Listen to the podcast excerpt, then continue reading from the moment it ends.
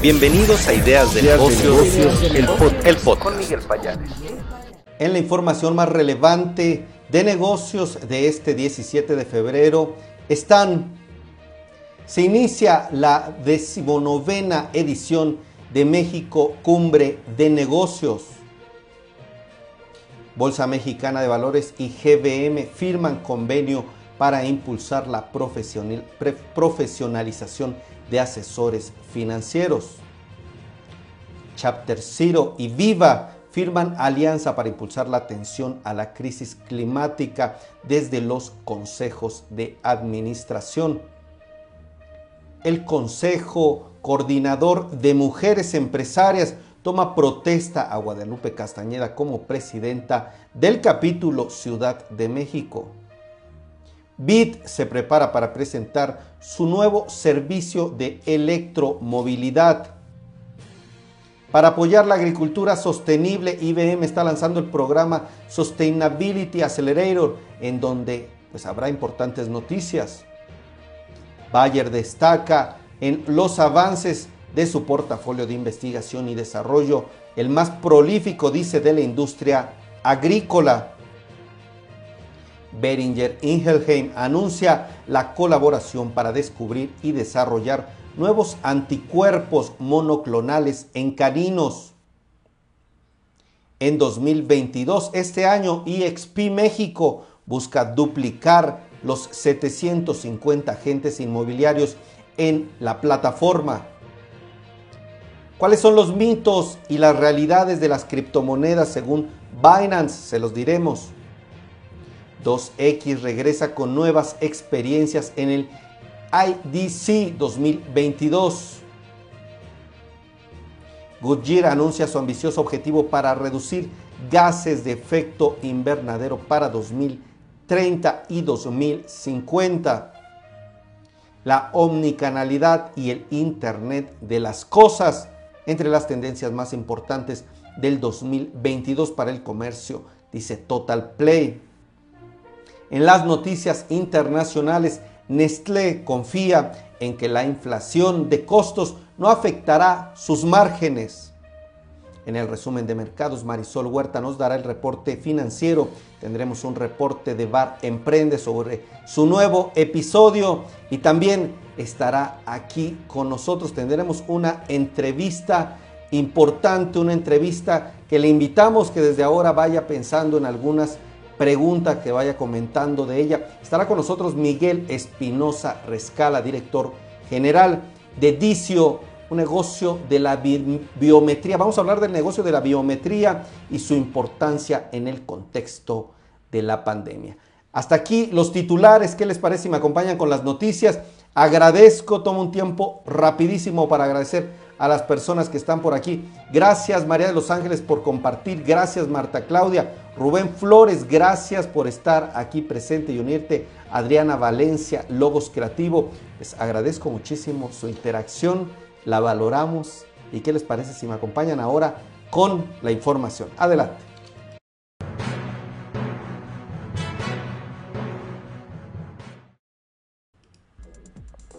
Hoy arrancó la decimonovena cumbre de negocios, este evento, uno de los más destacados en el sector empresarial a nivel regional. La temática fue México, el camino a seguir más allá de la pandemia. Y bueno, se hablaron de diferentes aspectos y estuvieron personalidades destacadas, por ejemplo, Fausto Costa, el director, el presidente del grupo Nestlé México. También estuvo Marcus Dantus, este empresario y tiburón que aparece en algunos programas de televisión, Startup México, es parte de esta empresa. Bueno, estuvieron ahí presentes Vladimiro, Vladimiro de la Mora, el CEO, el presidente de GE México. Estuvo también Oscar del Cueto de Kansas City, parte de las personalidades que estuvieron ahí, entre otros directivos. También dentro de las primeras sesiones estuvieron invitados como José Abugaber, Andonier, presidente nacional de la CONCAMIN, estuvo Anthony Marshall, director senior de investigación del IBM Institute for Business Value. Hablaron de temas importantes, temas económicos, empresariales ¿Qué es lo que hace falta para que México destaque, tome una posición importante dentro de la posición que tiene al frente o en comparación con otros países a nivel económico? Pues ahí un diálogo de primer nivel, directivos, presidentes, ejecutivos, platicando sobre las estrategias, las propuestas de lo que se puede hacer para potenciar la posición de México a nivel global y a nivel regional. ¿Qué les parece? Ustedes conocían este evento, un evento que ya tiene años realizándose, uno de los principales a nivel regional. ¿Qué les parece este diálogo de primer nivel entre los directivos para justo analizar el contexto, la situación de México? Coméntenme por favor, interesante, les llama la atención, ustedes estuvieron, estuvieron presentes ahí, coméntenme por favor, adelante. Hoy se realizó un evento de la Bolsa Mexicana de Valores y GBM. Firmaron un convenio que estamos viendo ahí en pantalla para impulsar la profesionalización de asesores financieros. Ambos corporativos estuvieron ahí dentro de un evento virtual para impulsar, para desarrollar la educación financiera, uno de los objetivos de suma importancia para la bolsa, además de impulsar la labor de asesoría de calidad en temas de inversión, que es una de las llaves, dijo la bolsa, de entrada a los mercados y su permanencia. Ambos corporativos estuvieron firmando esta alianza que se llevó a cabo y que llevará a cabo diferentes actividades. Por ejemplo, docencia, asesoría, capacitación, adiestramiento, intercambio académico. Por ejemplo, algunas publicaciones van incluso a intercambiarse también con el objetivo de enriquecer toda esta cobertura, esta educación financiera. Se cubrirán algunos puntos relevantes encaminados a la oferta educativa. Se buscará profesionalizar todos los temas vinculados con la educación bursátil, todo lo relacionado en materia financiera también. Pues ambos corporativos estuvieron ahí presentes. Luis Madrigal, el director de soluciones para asesores de GBM, también estuvieron ahí José Oriol Bosch, el director general de Grupo Bolsa, Gerardo Aparicio, el director de la Escuela Bolsa Mexicana de Valores, una alianza importante con diferentes actividades entre este intermediario bursátil, esta plataforma de inversiones GBM y la principal bolsa de México. ¿Qué les parece? Pues hay que seguir muy de cerca a GBM lo que está haciendo por el tema de la educación financiera, a la Bolsa Mexicana de Valores. Sígalos en sus redes porque es importante lo que continuarán informando. Gracias, veo un comentario, dice Roberto Báez de LinkedIn, qué bueno que se hacen estos convenios de capacitación específicamente para el tema de educación financiera. Gracias Roberto desde LinkedIn. Un fuerte abrazo estimado. Vámonos con más información ahora para hablar también del sector financiero, del sector bursátil, una institución de importante renombre. Chapter Zero y Viva firmaron una alianza para impulsar la atención de la crisis climática pero desde los consejos de administración de las empresas, ambos corporativos firmaron esta alianza estratégica para sumar, para hacer un esfuerzo desde el sector privado, para hacer una transición exitosa hacia una economía neutra, sobre todo en emisiones de carbono. Chapter Zero México está promoviendo la adopción de los principios de gobernanza climática definidos a nivel global para los consejeros, para altos directivos y ahora la Bolsa Institucional de Valores se está sumando con esta visión y está buscando impulsar esta visión para atender la crisis climática. ¿Qué les parece? ¿Ustedes creen que son los temas prioritarios? El tema pues financiero, pero también de cuidado al medio ambiente, creo que son de los más importantes que se deben atender en este momento. Coméntenos por favor, díganos qué opinan que las empresas estén apoyando, cuidando el medio ambiente o al menos que tengan estrategias que se enfoquen en esto. ¿Es positivo, negativo para usted? Díganos por favor.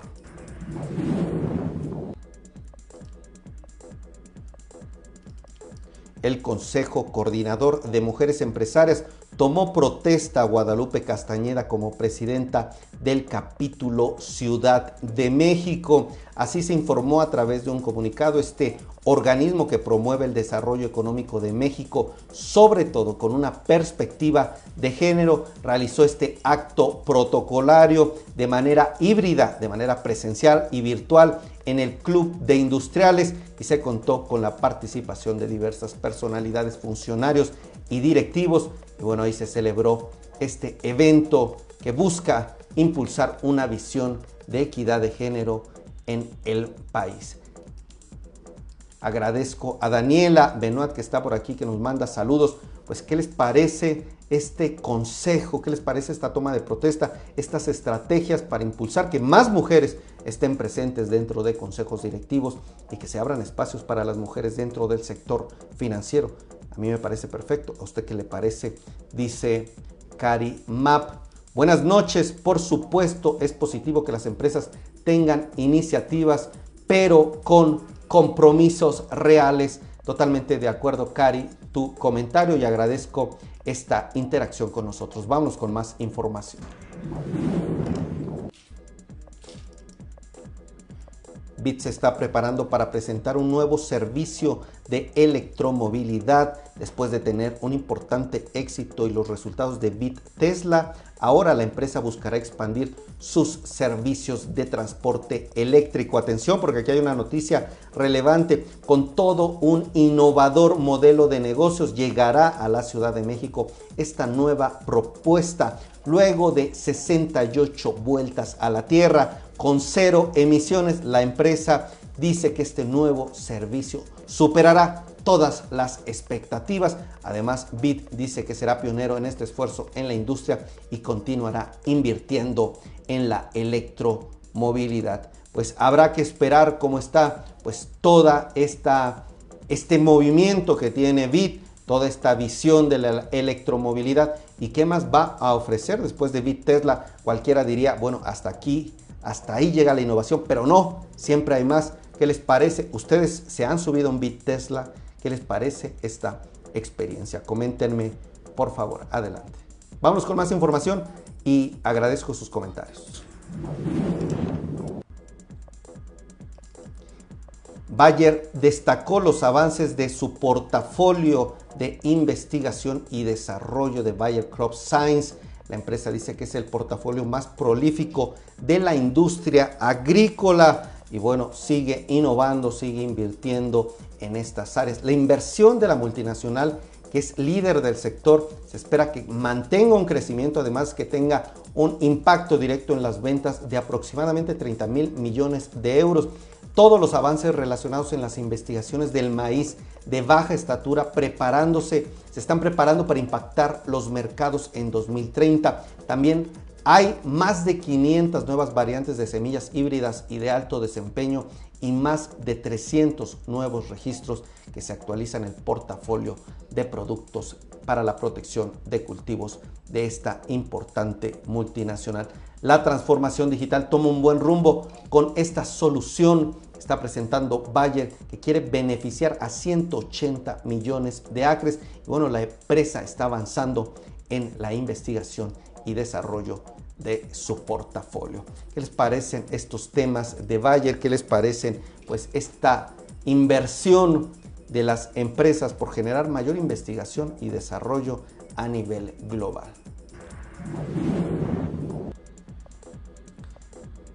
Vámonos, ahora me están informando que ya está nuestro entrevistado del día. Vámonos con la entrevista. Antes, eh, les pido por favor que interactúen con nosotros. Vamos a hablar hoy de un tema importante. Todas las preguntas que ustedes gusten pueden hacerla a nuestro invitado. Todo tipo de información, todo tipo de dudas, cuestionamientos, por favor, háganoslo saber a través de los comentarios. Ahora sí, si me permiten, ¿qué les parece? Bueno, agradezco a las personas que siguen interactuando. Veo diversas personas en las redes sociales. Vámonos con la entrevista y seguimos leyendo sus comentarios. Adelante.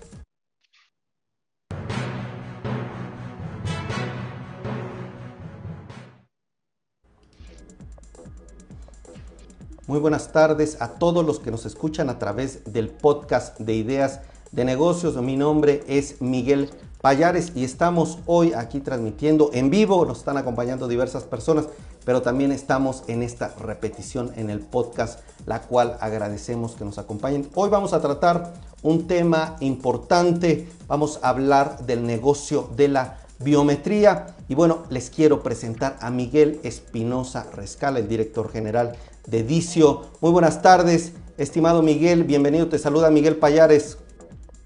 Buenas tardes, Miguel. Buenas tardes a ti y a todo el auditorio. Feliz de estar contigo en esta ocasión. Muchas gracias por la invitación. Gracias a ti por el tiempo. Quisiera comenzar para que me explicaras quién es la empresa, qué es lo que hace, cuál es su modelo de negocio, qué datos duros hay al respecto de ustedes para pues continuar indagando, preguntando, analizando este tema del que vamos a hablar de la biometría. Adelante, por favor. Gracias.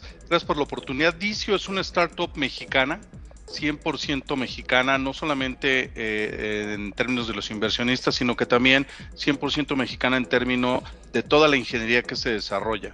Dicio ha desarrollado tecnología asociada a varios pilares que son, como lo estás mostrando aquí, la biometría, la inteligencia artificial, el blockchain, y estamos orientados a soportar la identificación digital segura para soportar diversos procesos de negocio hoy día y la pandemia nos ha enseñado que mucha, que, muchos, eh, que la que la actividad en las sucursales bancarias bajó de manera natural por la pandemia, la adaptación de las personas a la parte móvil y hacer las cosas de manera remota se aceleró y entonces ahí es donde entran soluciones como con las que apoya Dicio a las instituciones bancarias y no solamente los bancos, cualquier institución financiera u otra institución que requiera validar la identificación del cliente con quien ya tiene una relación o con quien quiere abrir una relación.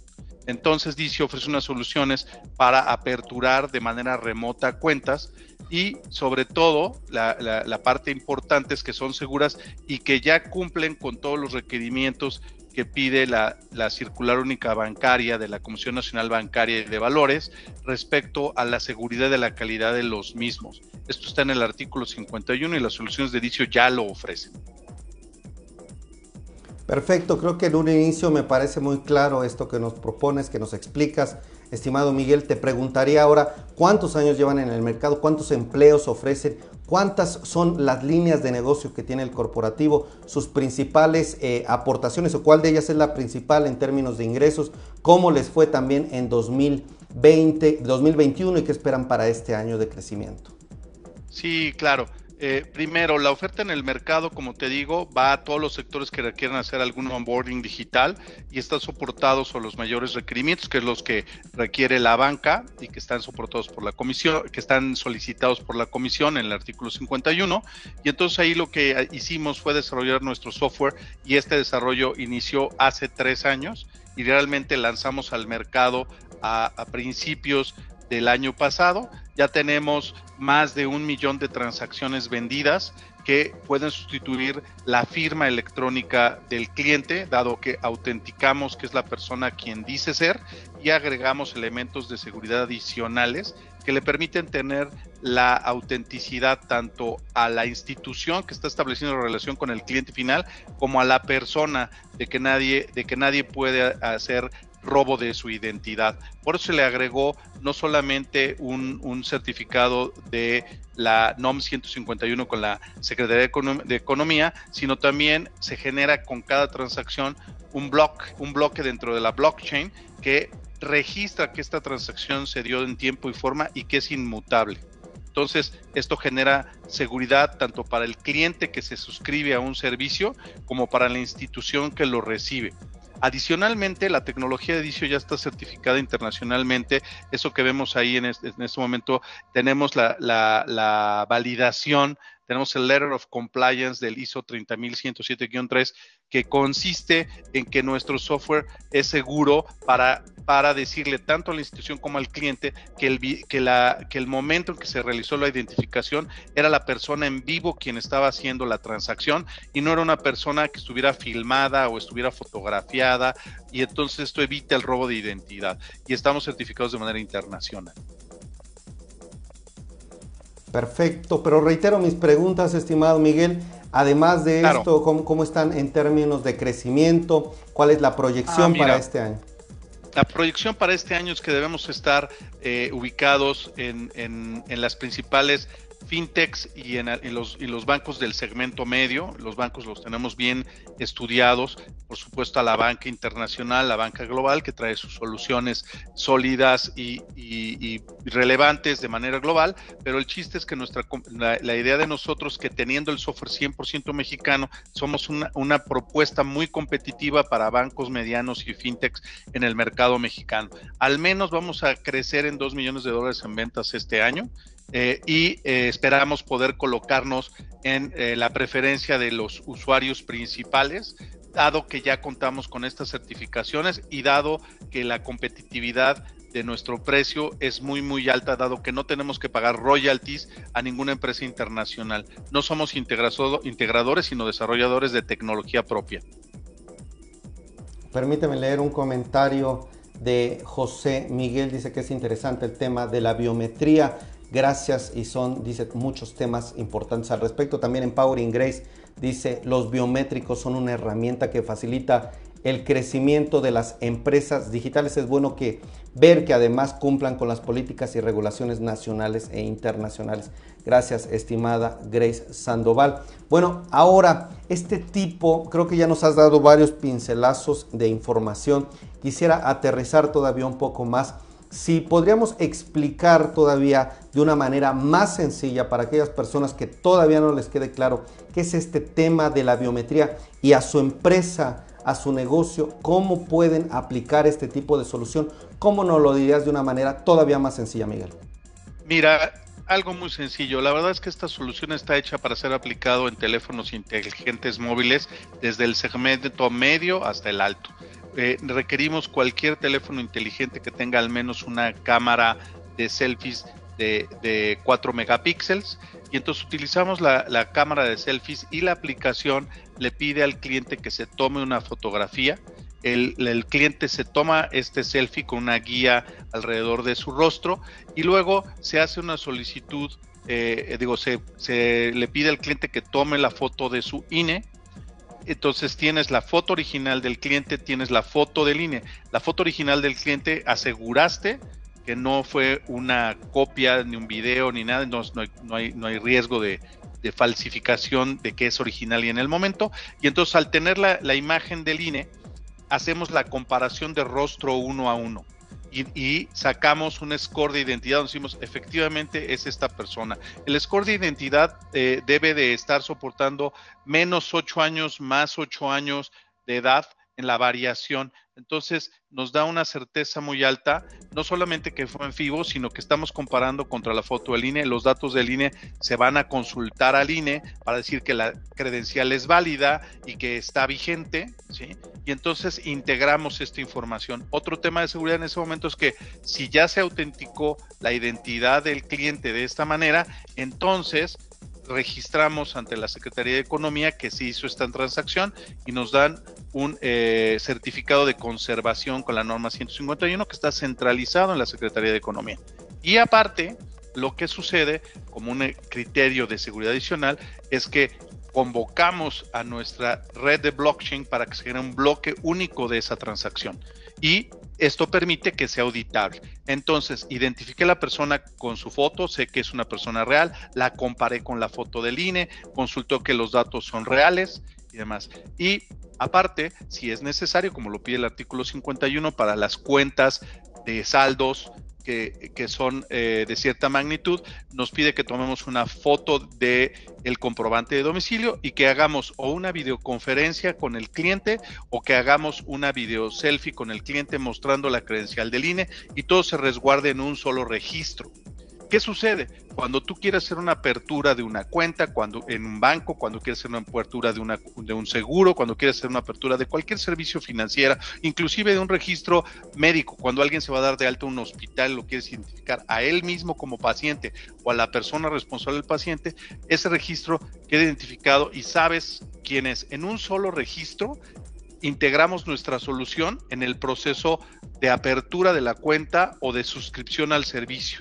Es muy fácil de integrar eh, tenemos nada más que tener una breve conversación con los dueños de la aplicación de aperturas de cuentas o de suscripción y esto se consume vía lo que hoy eh, todos hemos comentado en algún momento, vía estos servicios APIs, se consume una API y le entregamos la información. Pero así de simple, una fotografía con un teléfono inteligente que te lleva a utilizar el software de comparación de rostro. ¿Cuáles son el tipo de empresas que están adquiriendo este tipo de plataformas, este tipo de servicios? ¿Cuáles son los sectores que, a los que pertenecen también? ¿En qué áreas? ¿Cuáles son las aplicaciones más comunes que tú has eh, sondeado, que has visto que se utilizan en mayor medida? Bueno, en el sector financiero, en banca, en, casas de bolsa, en las sociedades de información crediticia, en las, eh, en las aseguradoras, donde, donde establece una relación entre un cliente individual y la institución. Y el cliente no tiene que asistir a la, sucursal, el cliente está en la comunidad eh, de su casa o de su cine utilizando su celular y puede tener la confianza de que ambos lados están eh, asegurándose de que es tanto la institución como la institución que es la persona. Ese es el sector financiero. También en el sector salud, como te decía, para cuando se registra una persona en un hospital y se abre un expediente, ya sea para una hospitalización y demás, se registra el paciente, se registra la persona responsable. Ese también lo estamos trabajando. ¿Sí? Pero todo surgió originalmente de la parte de la parte financiera que tiene los requerimientos más más robustos de autenticación para evitar la, el robo de identidad, pero se puede utilizar en cualquier modelo de suscripción. Puede utilizarse también en empresas corporativas donde tienen muchos contratos de empleados y quieren contratar a sus empleados de manera remota. Se utiliza también en compañías que hacen los exámenes eh, psicométricos y demás que se requieren las empresas para ver que las personas tengan las competencias y asegurar que las personas que hicieron el examen son las personas que, que realmente eh, se identificaron como ellas mismas y nadie las sustituyó en el momento de hacer el examen. En cualquier eh, aplicación donde se quiere establecer una relación entre una persona individual y una institución, ahí podemos apoyar con las soluciones de edicio. Dos preguntas más, me queda un minutito, pero vamos a tomar un poco más. Eh, con estas termino. ¿Cuál es el periodo de implementación ya cuando una empresa opta por este tipo de servicios? ¿Cuánto dura la implementación? Y número dos, para aquellos que todavía dudan del tema de seguridad, aquellos que todavía dicen, eh, pues no confiamos, ¿cuál sería tu respuesta o qué les dirías para pues, hacer frente a estas dudas todavía? Bueno, eh, primero esta, esta pregunta de, seguridad, mira, eso es muy relevante y poco a poco hay que estar introduciendo a que se desarrolle más la cultura computacional y este y que se conozca. La verdad es que nos dedicamos mucho y gracias por este espacio, un espacio que nos permite compartir la información. La seguridad informática no está resuelta. La seguridad informática es una práctica. No es algo que simplemente conectando tus firewalls o conectando las versiones con los principales parches actualizados de tu infraestructura se resuelve. Por supuesto, eso es algo que tiene que suceder y tiene que ser una práctica consistente porque los hackers y la delincuencia traten de ir adelante. Se basa en la tecnología y se, se basa en una disciplina donde mantengas actualizada toda tu plataforma. Y de eso se trata. Se sabe de casos de, robo de bases de datos y demás. Y, y el chiste es que tengas tanto la tecnología adecuada como la práctica. Por supuesto, soportamos el ISO 27000, que eso nos permite asegurar que tenemos los procesos y controles adecuados para salvaguardar la información, la información de los clientes. Esto es lo que te puedo decir respecto a la seguridad. La implementación. A la parte de la implementación, depende de la madurez. Hay clientes que tienen un proceso de apertura que ya lo tienen muy desarrollado, solamente les falta la parte de identificación. Eso podemos, eh, eso lo podemos hacer en un en un periodo de máximo tres semanas. Trabajamos de manera conjunta y lo podemos hacer para teléfonos Android, iOS eh, y podemos hacerlo de manera nativa o de manera o de manera web. Puede ser directamente en una app nativa donde se integra con nuestro eh, kit de desarrollo para la plataforma o puede ser simplemente implementando en la página web cuando tiene un proceso maduro. En otros casos, cuando un cliente quiere iniciar su operación remota y no tenía un proceso, Dicio ya cuenta con una serie de templates donde podemos mostrarle, oye, no solamente tengo la identificación, por ejemplo, una casa de bolsa, puedo tener el cuestionario de Know Your Customer que pide también la regulación, el de evaluación de nivel de riesgo del cliente y conociendo todos estos templates podemos integrar de una manera fácil. Cuando eso sucede, depende de que tanto la empresa, acepte nuestro flujo natural o le haga algunos pequeños ajustes, pero ya tenemos para varias, para varias industrias incluidos estos y es diferente el esfuerzo, pero eh, también se puede hacer, puede durar ese entre un mes, mes y medio máximo cuando quieren empezar desde cero y no tienen un, un proceso remoto para aperturas. Excelente, permíteme leer dos comentarios de Moisés, dice, pero además de la banca, ¿qué otros usos tiene la biometría? Que ha aportado esta tecnología. También una pregunta similar dice, pero además eh, de la banca, bueno, ¿qué otras industrias es la misma? Y Josué Aguilar, gracias por compartirnos y por tus saludos. Pues algunos otros usos de la biometría nos preguntan, Miguel. Bueno, los usos de la biometría son muy amplios, no solamente para suscribir en el momento de suscripción, sino también en la operación de las transacciones. Por ejemplo, en una empresa grande tú puedes poner una serie de, eh, si tienes, no sé, mil empleados en una planta y demás, y tienen acceso a áreas restringidas, puedes poner las cámaras que vean el rostro y en cuestión de segundos abren el torniquete para la persona porque pueden identificar tu rostro. Si estás en la base de datos autorizada, te abren el, te abren el acceso y puedes acceder de una manera muy ágil, puedes, y ese es proceso para cualquier cosa. En las transacciones eh, que involucran dinero, no la apertura, sino donde tienes, donde quieres autorizar, por ejemplo, un SPAY, una transferencia de fondos, lo puedes hacer porque con la seguridad de que tu rostro eres tú en ese momento y no simplemente un token numérico que alguien puede haber tomado tu token o tu teléfono y no eres tú para hacer una transacción.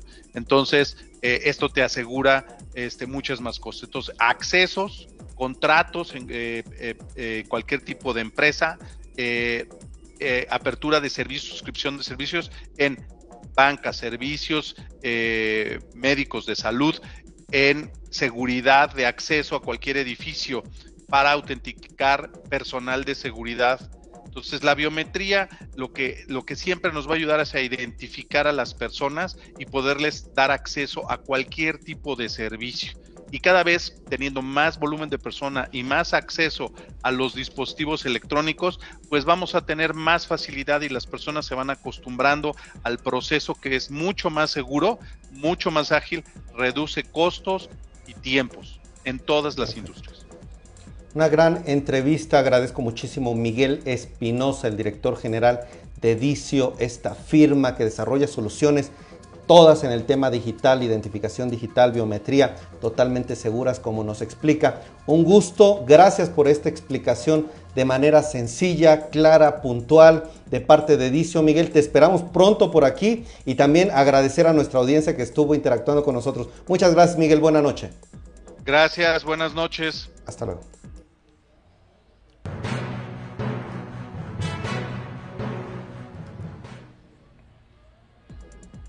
¿Qué les parece? Agradezco, saludo a Ana Quinn que nos está, ya se está integrando a, esta, a este espacio informativo. ¿Quién más está por ahí? Gracias por compartirnos. Además, vámonos con la información.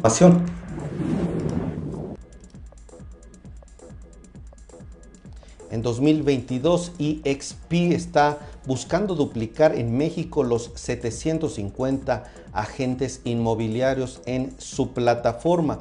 Así está informando la compañía que en el metaverso de la firma que opera cerca de 18 países, Ismael González, broker of record de EXP México, dijo que el modelo tradicional de bienes raíces pues se está desplazando y una gente dedica, por ejemplo, ahí hasta 80% de su tiempo a actividades que no generan ingresos, por ejemplo, como visitar propiedades, pero ahora ellos pues están buscando esta plataforma digital seguir con la innovación y hacer una mejor ejecución, además de aprovechar pues diferentes horas de entrenamiento para continuar con este negocio. Pues qué les parece este tema de EXP continuar creciendo aquí en el país, pues esto generará empleos, crecimiento económico, como ven esta noticia. Hay mitos y realidades siempre que se abran de criptomonedas y Binance, que es un ecosistema de blockchain a nivel global, asegura que está realizando un estudio, que de acuerdo con un estudio sobre este tema de las criptomonedas, 97% de los usuarios de las criptomonedas confían en ellas por tres razones principales. Estrategia de inversión, dos, desconfianza en el sistema financiero actual y tres, por las oportunidades de trading a corto plazo. Las criptomonedas, a diferencia, dice el estudio, a lo que creían muchos, pues están tomando relevancias por diferentes aspectos como esto y algunos mitos que señala Binance dentro de este estudio es que Número uno, el mito es que no son seguras porque no están reguladas. Señalan que este, estos mitos son falsos. Otro mito, que tienen muchos bloqueos en diferentes países por ilegalidad, lo cual, de acuerdo con el estudio, tampoco es real. Otro mito que destaca es que se puede perder todo cuando su valor baje de precio repentinamente o también que es un ecosistema propenso a que se afecten, a que se efectúen transacciones ilícitas. Estos mitos, dice Binance, son totalmente falsos y bueno, parte de la investigación que realizaron que me parece de relevancia total, pues está destacando que estas criptomonedas están destacando en el gusto de los usuarios. ¿A ustedes les interesaría invertir en criptomonedas, en Bitcoin, en otras? Eh, coméntenme por favor y agradezco a Rubén Flores que esté por aquí, también agradezco a Marta Hernández que nos está acompañando, fuerte abrazo. Abrazo.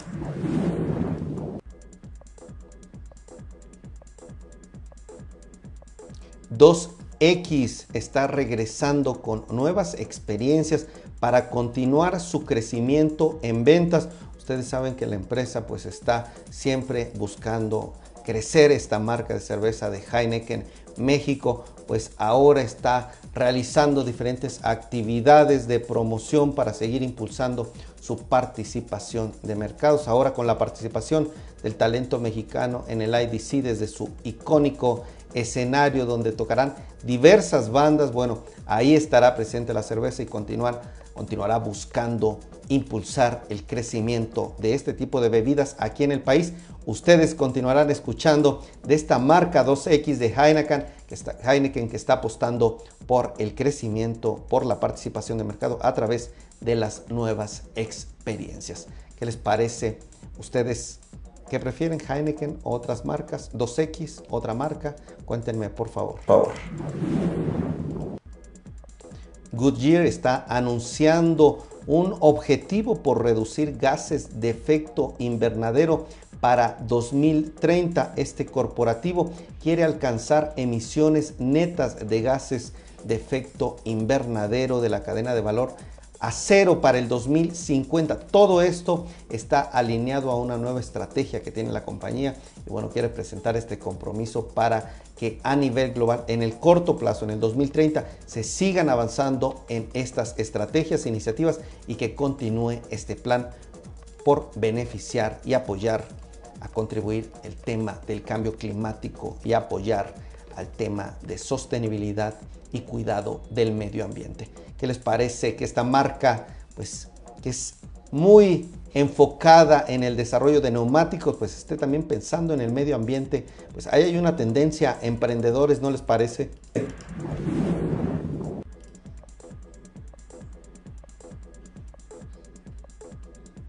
Vamos con más información ahora sobre pues, un tema importante que se está dando a conocer el día de hoy.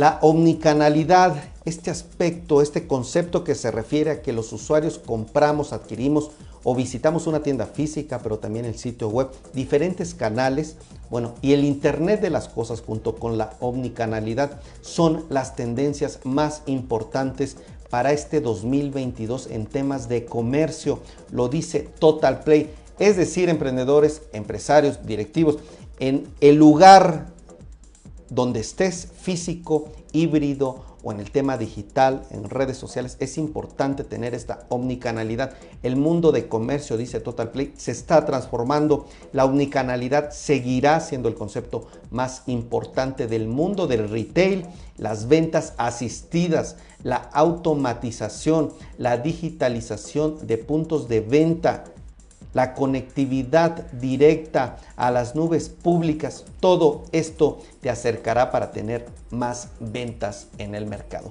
¿Qué les parece esta información? Yo creo que es un punto importante continuar innovando y subirse a estas tendencias si es que uno quiere crecer dentro del mundo de los negocios. Bar Emprende está presentando hoy uno de sus episodios. Vamos a ver de qué se trata.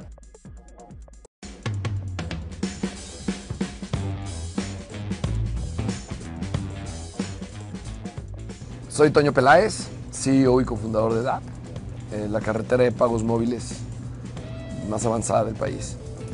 Em, ¿Qué consejo te daría? Es ten un sueño y vive por tu sueño y que no permitas que nunca nadie mate tu sueño. Si hay gente que te dice que no lo vas a lograr, que lo ven difícil, que lo harían de otra forma, recibe consejos, pero que no maten tus sueños. Si ellos no creen que lo van a lograr es porque ellos no podrían lograrlo. Pero que ellos no puedan no quiere decir que tú no puedes.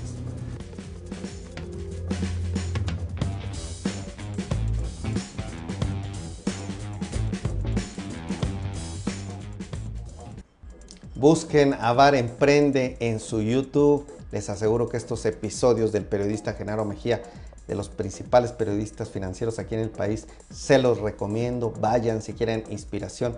Vayan a consultar Bar Emprende en YouTube y en todas las redes sociales. Vamos a saber qué pasa en el sector financiero, los temas que deben de tener en la agenda a nivel nacional e internacional. Adelante.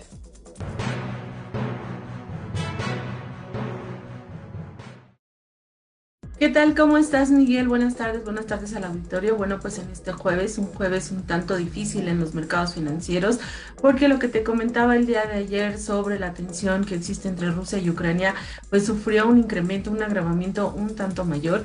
Y el día de hoy los mercados finalizaron con fuertes bajas. De hecho, puedo comentarte que el Nasdaq cayó 2.8%, el S&P 2.1% y el, el Dow Jones también 1.8%.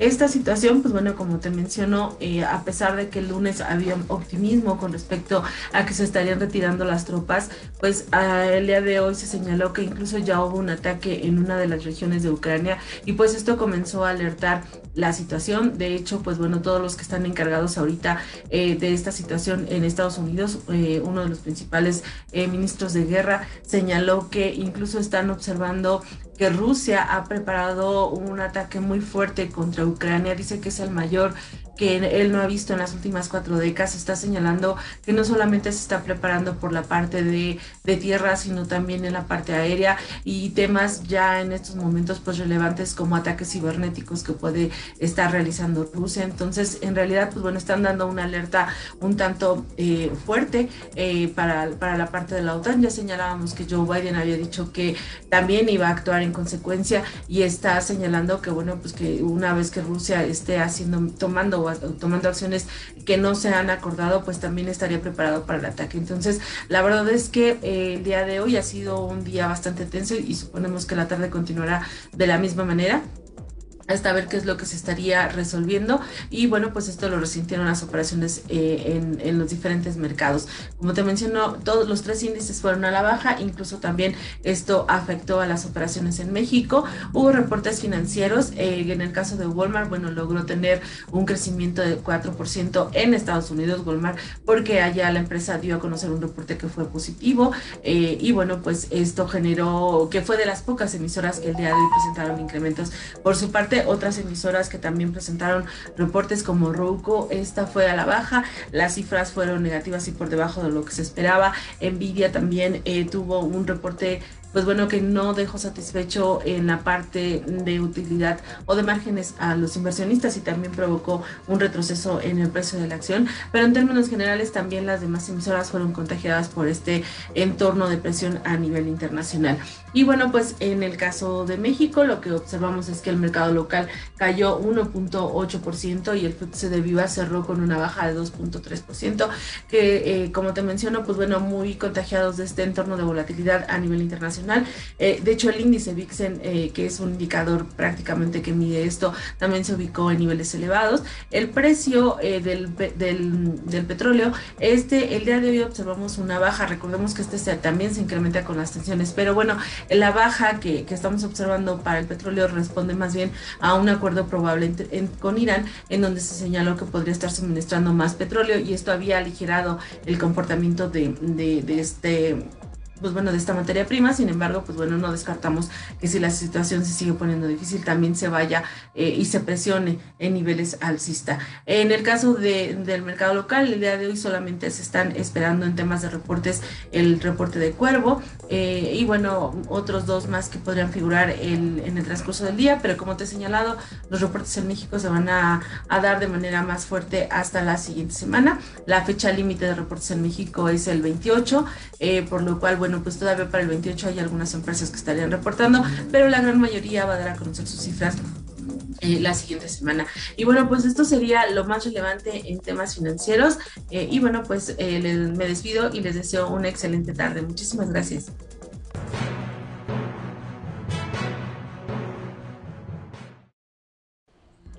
Vámonos a la parte final de esta de este espacio informativo para también reconocer a las personas que han comentado, han interactuado, darles nuestro reconocimiento. Adelante.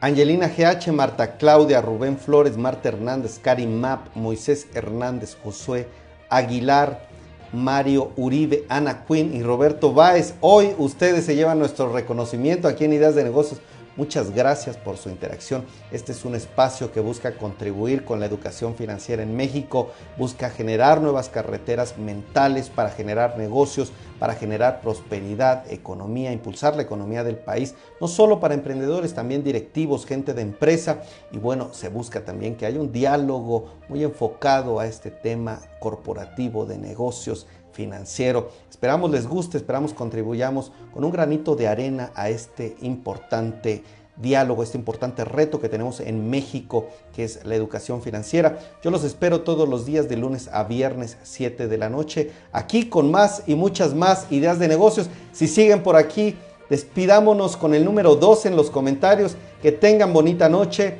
y hasta la próxima.